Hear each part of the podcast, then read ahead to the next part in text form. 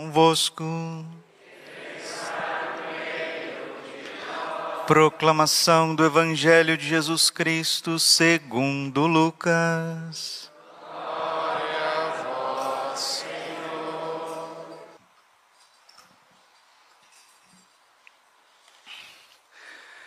Naquele tempo, Jesus desceu da montanha com os seus discípulos e parou num lugar plano. Ali estavam muitos dos seus discípulos e grande multidão de gente de toda a Judéia e de Jerusalém, do litoral de Tiro e Sidônia. Levantando os olhos para os seus discípulos, disse: Bem-aventurados vós, os pobres, porque vosso é o reino de Deus. Bem-aventurados vós que agora tendes fome, porque sereis saciados. Bem-aventurados vós que agora chorais, porque havereis de rir.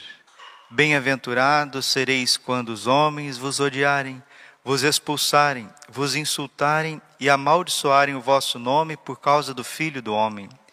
Alegrai-vos nesse dia e exultai, pois será grande a vossa recompensa no céu, porque era assim que os antepassados deles tratavam os profetas. Mas ai de vós, ricos, porque já tendes vossa consolação. Ai de vós que agora tendes fartura, porque passareis fome. Ai de vós que agora rides, porque tereis luto e lágrimas. Ai de vós, quando todos vos elogiam. Era assim que os antepassados deles tratavam os falsos profetas. Palavra da salvação. Ave Maria, cheia de graça, o Senhor é convosco. Bendita sois vós entre as mulheres, bendito é o fruto do vosso ventre, Jesus.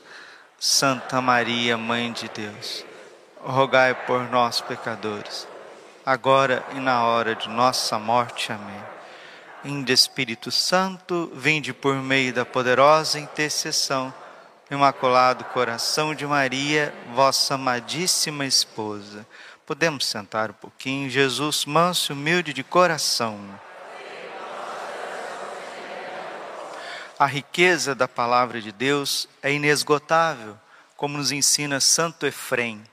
É como uma fonte de água pura e cristalina que jorra, jorra e jorra para a vida eterna. E quanto mais nós nos aproximamos, abertos desta fonte, mais seremos purificados. Ezequiel 36, 26. Arrancarei o vosso coração de pedra e colocarei em vós um coração de carne. Purificarei as vossas iniquidades, colocarei em vós o meu espírito e seguireis as minhas leis. Quem nos purifica é o Senhor a palavra de Deus nos purifica. Salmo 106, versículo 20. Enviou-nos a sua palavra para nos curar. Quando ouvimos a palavra de Deus, somos transformados. Quando fechamos a ação da palavra de Deus, continuamos os mesmos e até piores. Porque é a palavra de Deus que gera a fé no coração. Romanos capítulo 10, versículo 17. A fé vem por ouvir a palavra de Deus. Fides ex audito. A fé vem por ouvir a palavra. E tal qual deve ser a disposição nossa para vir à missa ao domingo. O cardeal Ratzinger, ele disse certa vez que não sabia como a igreja continuaria ainda viva com homilias tão rasas com reflexões, às vezes, é, tão desprovidas de uma profundidade.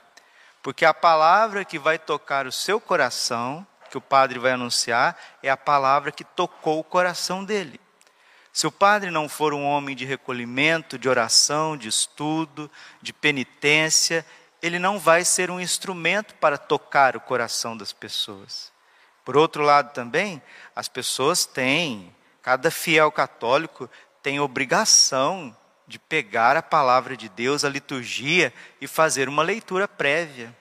É impressionante, as pessoas deixam tudo por conta do padre no final de semana, né? O que, que o padre vai falar, né? Qual que vai ser o evangelho? Tem gente que vem descobrir o evangelho na missa. Deus seja louvado, né? Veio na missa descobrir o evangelho. Deus seja louvado. mas a missa é de domingo, né? seis horas da manhã, sete horas da manhã. Tem gente que vem na missa do domingo, 18 horas da tarde, 19 horas já, já à noite.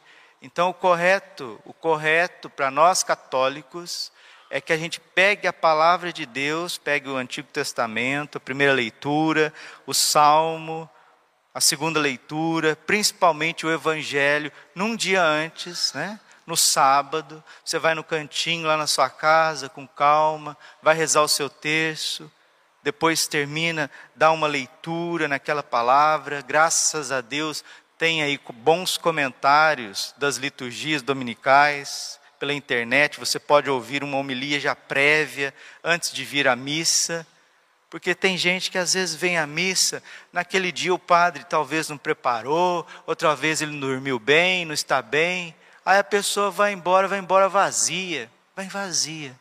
Então há uma negligência pessoal, né? Uma negligência pessoal. Então, assim, eu não posso deixar, né?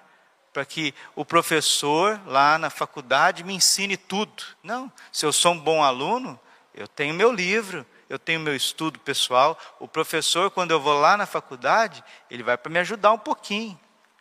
Então nós precisamos realmente, com a graça de Deus, com o auxílio de Nossa Senhora, precisamos ir para águas mais profundas. Semana passada Jesus disse isso. Lucas capítulo 5, versículo 5 faze-te ao largo, vai para as águas mais profundas. Nós não podemos viver um catolicismo superficial.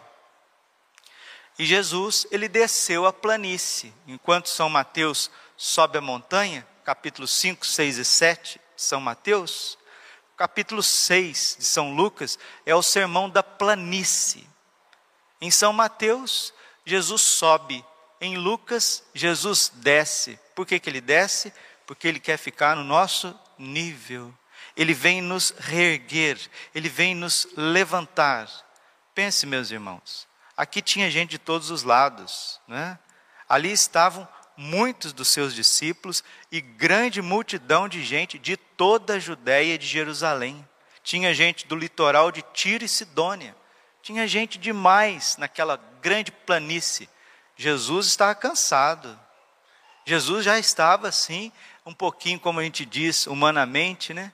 Porque a pessoa que vai se doando, se doando, se doando, estando no meio de pessoas o tempo inteiro, vai tendo uma certa impaciência, um certo estresse, isso é normal.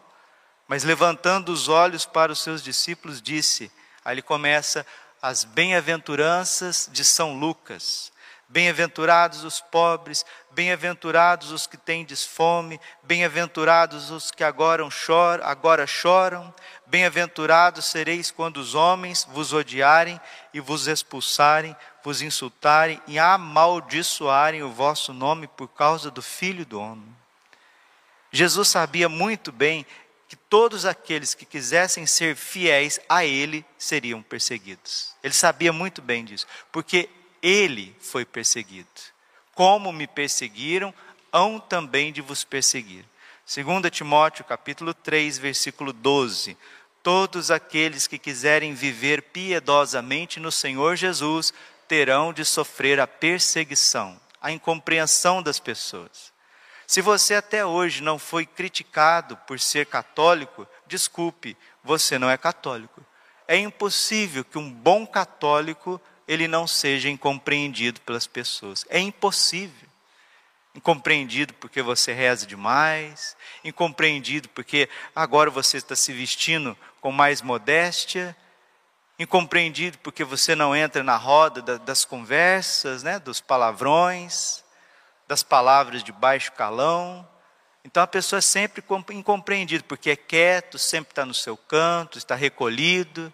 Isso incomoda a posição do católico, principalmente em relação aos valores humanos, bioéticos. Vejam como que a sociedade não aceita o catolicismo, não aceita nem a lei natural.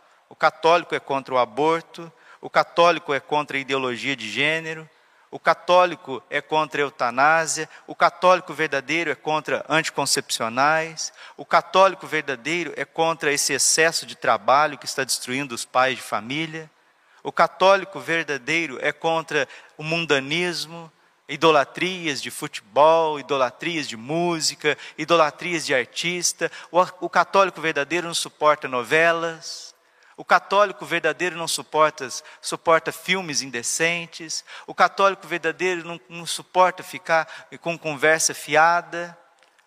O católico verdadeiro tem sabedoria no comer, no beber. E essas coisas incomodam e eles vão perseguindo. O católico verdadeiro crê que o padre é padre celibatário, que Deus constituiu o celibato dos sacerdotes. Só que a falsa igreja, a falsa igreja instalada dentro da igreja, como a falsa religião instalada dentro de Israel, vão perseguir e perseguir até a morte aqueles que forem fiéis. Então nós vivemos num tempo de uma grande confusão e perseguição. Se em todos os tempos da igreja houveram dificuldades, hoje muito mais. Nós estamos vivendo num tempo de tanta confusão doutrinária, de tanta confusão na fé, que as pessoas estão perdendo a noção daquilo que é mais sagrado, daquilo que é mais santo que é a confissão dos pecados e principalmente o Santíssimo Sacramento do altar. O que tem de mais santo na face da terra, meus irmãos, é a Santíssima Eucaristia, é a Santa Missa. O Padre Pio dizia: se os homens soubessem o valor de uma única Santa Missa, era preciso chamar os exércitos para conter as multidões. Porque o martírio é o homem morrendo por Deus. A Santa Missa é Deus morrendo pelo homem e dando o seu corpo e o seu sangue como alimento. E quais são as disposições para a gente receber o corpo e o sangue de Cristo numa Santa Missa? As disposições é porque nós precisamos estar sempre no estado de graça. Quem comunga em pecado está comungando a sua própria condenação.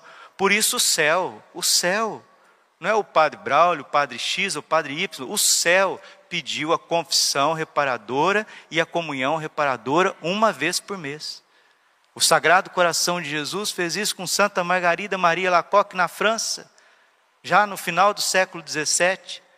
O Sagrado Coração de Jesus apareceu na França com o seu coração em chamas, cheio de amor, disse: Vejam o coração que tanto amou os homens e recebe deles, senão indiferença e ingratidão. Em Fátima, a mesma coisa. Nossa Senhora aparece pedindo aos pastorzinhos que se confessemos, que nos confessemos uma vez por mês, ao menos, uma vez por mês. E comunguemos todo o primeiro sábado para evitar castigos iminentes. Não sei se você sabe, as pessoas que comungam em pecado mortal, elas estão atraindo para si e para o lugar onde elas vivem muitas desgraças. E agora, por que não confessar? Por que não ouvir a palavra de Deus? Eu sei porque e a resposta está aqui em Jeremias capítulo 17, versículo 5, a primeira leitura da missa de hoje. Maldito o homem que confia no outro homem e faz constituir a sua força na carne humana. Maldito o homem que confia no outro homem. Quem que são as pessoas que estão afastadas da confissão e da comunhão? é gente que está confiando nos outros. É gente que está fazendo sociedade profissional, é gente que está vivendo vida dupla, é gente que tem amante, é gente que está adulterando, é gente que passa a noite na bebida, é, noite, é gente que passa a noite em internet, em pornografia, aí depois não vai confessar mesmo, e depois não vai comungar mesmo, se fizer assim, ainda está bom, porque está respeitando a si e Deus refletindo para poder fazer uma conversão mais profunda. E aqueles que entram sem o mínimo de catequese, aqueles que vêm sem o mínimo de pregação, de instrução e comungam o corpo e o sangue de Cristo, ou então nem na missa mais vão. Nós chegamos nesse tempo de uma profanação eucarística muito grande. E pior, meus queridos irmãos, pior para nossa vergonha, isso está atingindo os padres. Não sei se vocês viram, um senhor padre lá no Nordeste chegou a tirar a vida. O padre tirou a vida, suicidou. Coitado, tomou veneno e deitou entre as fileiras do, dos bancos da igreja. Quantos padres suicidaram? Quantos padres estão deixando o ministério? Quantos padres estão vivendo vida mundana? Quantos padres envolvidos em crime? Como disse Jesus na sua paixão, se fazem assim com a vara verde, o que não farão com a seca. Se os padres chegaram nesse nível, o que não será do povo? Então vamos fortalecer a nossa esperança. Vamos fortalecer a nossa esperança. Padre, o que é esperança cristã? Se fala muito de esperança, você pode abrir o Evangelho, né? E você vai ver Nosso Senhor falando da esperança, mas poucas pessoas compreendem a esperança. Tem gente que acha que a esperança é, é que o Palmeiras vai ganhar o título mundial. Eu tenho esperança que vai ganhar o título mundial, né? Tem gente que tem esperança de trocar o carro, tem tem esperança de ir lá na Terra Santa fazer uma viagem, conhecer os lugares sagrados. Tem tem esperança, igual eu tenho, né? Eu tenho esperança de ir em Medigore um dia, né? Esperança de ir em Medigore. Isso não é esperança bíblica. Isso não é esperança cristã. Padre, então, o que é esperança cristã? A esperança cristã é isso daqui, meus irmãos. E diante dessa situação tão adversa que nós estamos vivendo, se nós não tivermos uma dose cavalar de esperança bíblica cristã, nós vamos perder a fé. Você vai virar um católico assim de nome, um católico de fachada, porque realmente, se for conversar com você e ver a sua vida, não vai ter catolicismo. Certa vez, São Francisco de Assis saiu para evangelizar com os frades. Foram evangelizar uma cidade, né? E aí eles passaram na cidade, andaram por todos os lados, as pessoas viam, olhavam, e eles voltaram de novo para Porciúncula, e um deles perguntou: Pai Francisco, nós não saímos para anunciar, para pregar o Evangelho, nós não falamos nada com ninguém, o que houve? O que, que aconteceu? São Francisco disse: Não, meu, meu filho, nós saímos e anunciamos o Evangelho a todos. Não, mas nós não falamos nenhuma palavra. Ele disse: Não é preciso falar nenhuma palavra. A nossa vida fala por si mesmo. O bom cristão, o bom católico, o bem-aventurado do Evangelho, ele fala com a sua vida, com as suas atitudes, com o seu olhar. Ele fala com a sua, com a sua vida, com o seu coração reto, sincero. Ele fala no seu modo de ser, nos seus gestos, no seu sorriso, na sua vida interior. Santa Edith Steiner diz assim, né? Que quanto mais uma pessoa vive no recolhimento com Deus, mais ela vai irradiar uma luz que será irresistível às pessoas que estão ao redor. Essa luz é Cristo. Madre Teresa de Calcutá não era pregadora do evangelho. Ela irradiava uma luz que contagiava até os reis até os grandes, até os políticos, até os donos do mundo ficavam boquiabertos com aquela mulher simplesinha, baixinha, rugadinha, porque dela emanava uma luz, porque ela era cheia de esperança. Como atingir essa esperança? Como buscar essa esperança? Bendito o homem que confia no Senhor, cuja esperança é o Senhor. É como a árvore plantada junto às águas, que estende as raízes em busca de umidade, por isso não teme a chegada do calor, da provação. Sua folhagem mantém-se verde, não sofre míngua em tempo de seca e nunca deixa de dar frutos. Mesmo nesses tempos difíceis, de grande confusão, de grande apostasia, de heresias que vão para todos os lados, se você respeitar o coração de Jesus, se você adorar a Santíssima Eucaristia na tua vida, confessar com frequência, rezar o teu rosário todos os dias, vir à missa sempre em estado de graça, e quando você passar por tantas lutas, quando você passar por tantas provações, lembre-se que a esperança cristã, aqui que está e termina a homilia. A esperança cristã, ela começa aonde todas as tuas possibilidades acabaram. Escutou? Isso é esperança cristã. Eu já fiz tudo que eu podia fazer, eu já recorri a todas as instâncias que eu pude, eu conversei com tantos que eu pude, eu gastei tudo que eu tinha, eu já fui em todos os médicos, eu já fiz tudo, eu já conversei, eu já chorei, eu já sorri, eu já pulei, agora eu já não sei mais o que eu faço. Ponto. Começou a esperança cristã. Jesus, eu confio em vós. É o que está no quadro de Jesus misericordioso, de Santa Faustina, eu sempre falo isso, vou morrer falando. É a frase do século. Por que, que Jesus pediu que pintasse esse quadro e colocasse embaixo Jesus, eu confio em vós? Porque o século 20 e 21 não, não é um século normal, não. É um século de borrascas é um século de tempestades, é um século onde tantos vão perder a fé, tantas famílias vão ser desfeitas, tantos padres vão abandonar o ministério, onde a apostasia vai atingir o vértice da igreja, onde a falsa igreja vai confundir muitos, muitos lobos em pele de cordeiro vão estar à frente. Vai ter uma confusão total e eles vão querer tocar os santos mistérios, eles vão querer tocar a santa missa e a hora que isso acontecer, a tribulação será muito grande. Por isso, Nossa Senhora, no livro azul do movimento sacerdotal mariano, ela nos convida a ter confiança no coração imaculado dela mais de 600 vezes. Reze o cenáculo, valorize o corpo e o sangue de Cristo, valorize, porque São José Maria Escrivá diz assim: começar é para muitos, perseverar é para, é para os santos. A gente começa muito bem no seminário, gente começa muito bem no sacerdócio, dois, três, quatro, cinco anos de sacerdócio, depois já começa a vir os problemas. Começa muito bem o casamento, depois já começa a vir os problemas. Começa muito bem o serviço, a faculdade, depois começa a vir os problemas. Então quem que vai perseverar até o fim?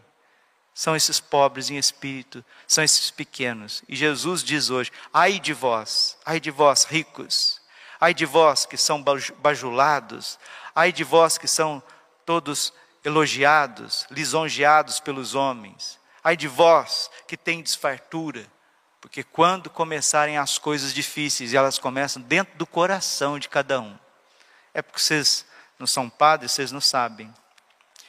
As pessoas ricas, que têm mais dinheiro, mas têm bastante dinheiro, eles padecem tanto. Mas tanto, vocês não sabem a miséria que esse povo vive. Eles são escravos do Deus Mamon, do demônio Mamon, do falso Deus Mamon, do Deus dinheiro. Eles são escravos, porque eles vivem para trabalhar, trabalhar, para fazer negócios e negócios, negócios, e adquirir e adquirir, e depois, quando eles param, eles querem curtir a vida, eles querem ter prazeres, e eles vivem competindo um com os outros. E o Deus deles, o Deus, a visão que eles têm de religião, de igreja católica, é para vir resolver os problemas que eles têm lá na casa deles. Não é um Deus pessoal onde você tem que adorar o preciosíssimo sangue, você tem que dar a sua vida, você tem que se configurar a Jesus. Não, não, não. Esse negócio de piedade, de mística, isso aí é para outros. O meu Deus, Jesus Cristo, na Igreja Católica, serve para me aliviar dos meus problemas. É como se fosse o gênio da lâmpada. Eu vou viver a minha vida do meu jeito, eu vou curtir a vida, uma vida rica, uma vida fútil, uma vida hipócrita, e depois, se eu tiver algum problema, eu recorro a algum padre mais iluminado, uma pessoa mais iluminada, e muitos vão vivendo assim. Graças a Deus, encontro às vezes a conversão no coração de um sacerdote, às vezes acontece a conversão no coração de uma pessoa piedosa, mas se você for ver o estilo de vida desses ricos, misericórdia, misericórdia. Tem muita gente que tem dinheiro e é muito santa, até mais santo que gente pobre, mas santo mesmo. Tem um coração bom, pessoa desprendida, ajuda muitas pessoas, mas o ciclo vicioso do dinheiro, do materialismo, dos negócios é algo insustentável. Maldito o homem que confia no outro homem, confia nesse mundo, nesse sistema. Bendito aquele que confia no Senhor. Que Deus nos dê a perseverança neste ano de 2022 que acaba de nascer e que nós preparemos já, desde já, a quaresma com uma profunda penitência, já colocando o nosso coração todo em Deus. Glória ao Pai, ao Filho e ao Espírito Santo, como era no princípio, agora e sempre Coração Imaculado de Maria, confiança, saúde.